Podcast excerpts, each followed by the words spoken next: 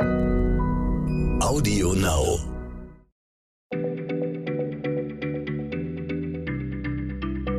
Schneller Schlau, der tägliche Podcast von PM.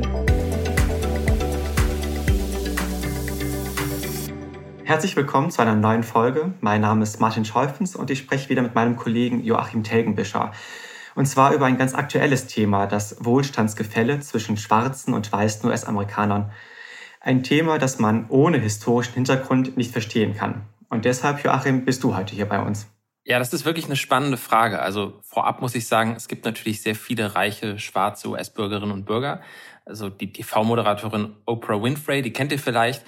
Die ist schätzungsweise rund drei Milliarden Dollar schwer.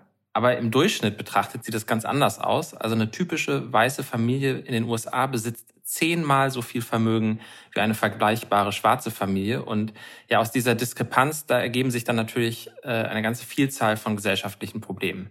Das ist echt ein krasser Unterschied. Zehnmal so viel. Woran liegt das?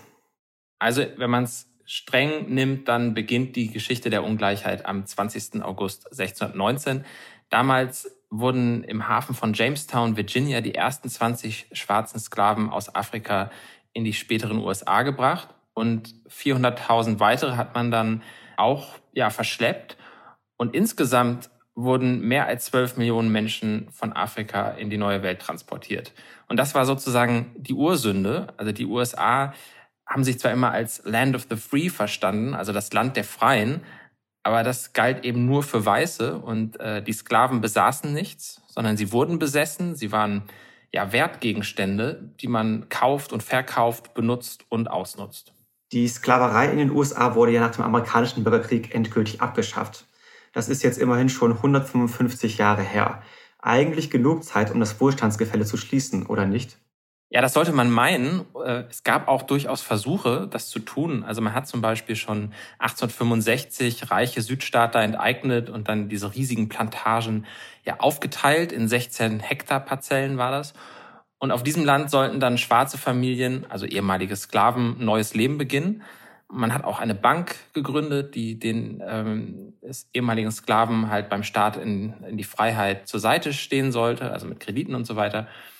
Aber dann nur wenige Jahre nach dem Ende des Bürgerkriegs, und das ist eine sehr tragische Geschichte, hat sich tatsächlich das Blatt wieder gewendet. Also die alten Sklavenhändler, die haben ihr Land zurückbekommen. Und dann ging auch noch diese Bankpleite, weil sie nämlich die Ersparnisse der Schwarzen in sehr riskante Unternehmen äh, von weißen ähm, ja, Geschäftsleuten investiert hatte und damit ging dann auch das wenige, was die Schwarzen gespart haben, verloren. Woran lag es, dass das Ganze so kippte und welche Rolle spielte Rassismus dabei? Also diese Vorstellung, dass Schwarze angeblich minderwertig sind oder weniger wert sind als äh, weiße Menschen, das ist natürlich der zentrale äh, Punkt in dieser Geschichte. Und nur weil der Rassismus so tief in den USA verwurzelt war und ja leider Gottes auch immer noch ist, so wie anderswo auch, haben die Schwarzen dann im Laufe des 19. Jahrhunderts genau die Freiheiten wieder verloren, die sie erst nach dem Bürgerkrieg gewonnen hatten, also vor allem das Wahlrecht.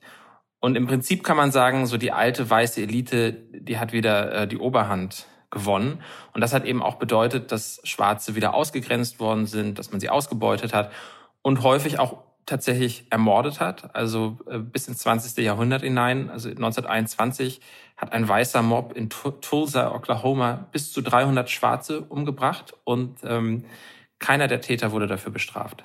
Das sind echt fürchterliche Geschichten. Ein bisschen besser wurde es ja dann nach dem Zweiten Weltkrieg. Die Bürgerrechtsbewegung feierte Triumphe und auch der Sozialstaat wurde ausgebaut. Warum hat das nicht dazu geführt, dass die Unterschiede weniger wurden? Also es gab auf der einen Seite natürlich große Fortschritte. Also wenn man an das Ende der Segregation denkt, also der Trennung von Schwarzen und Weißen, etwa im Nahverkehr, in Restaurants, Bars und vor allem an Schulen und Universitäten. Aber trotzdem wurden Schwarze weiterhin diskriminiert und insbesondere auch auf dem Wohnungsmarkt. Also die haben es zum Beispiel sehr viel schwerer gehabt, billige Kredite zu bekommen. Und das ist extrem wichtig, wenn wir uns Vermögensbildung angucken. Denn Immobilien, das ist ein entscheidender Teil des Haushaltsvermögens in den USA. Und das ist jetzt ein bisschen so eine Binsenweisheit, aber wenn du viel Vermögen hast, dann wird im Laufe der Zeit eigentlich daraus noch mehr, es sei denn, du triffst einige wirklich sehr dumme Entscheidungen. Ja, die Weißen haben in dem Sinne sozusagen eine Art Vorsprung und den haben die Schwarzen im Durchschnitt zumindest äh, bis heute nicht eingeholt. Dann meine letzte Frage, Joachim. Was wäre die Lösung dieses Problems? Ja, natürlich den Rassismus abschaffen, auch in jeder Nische, wo er sich noch so versteckt.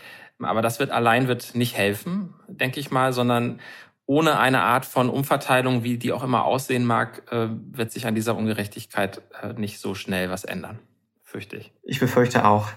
Also das Wohlstandsgefälle ist immer noch ein Erbe der Geschichte, immer noch ein Erbe der Sklaverei und auch des strukturellen Rassismus, der immer noch existiert. Das ist traurig, aber wahr. Also das kann man so sagen, ja. Mit diesem traurigen Fazit hören wir diesmal auf. Vielen Dank, Joachim. Gern geschehen. Tschüss, bis zum nächsten Mal. Schneller Schlau, der tägliche Podcast von PM.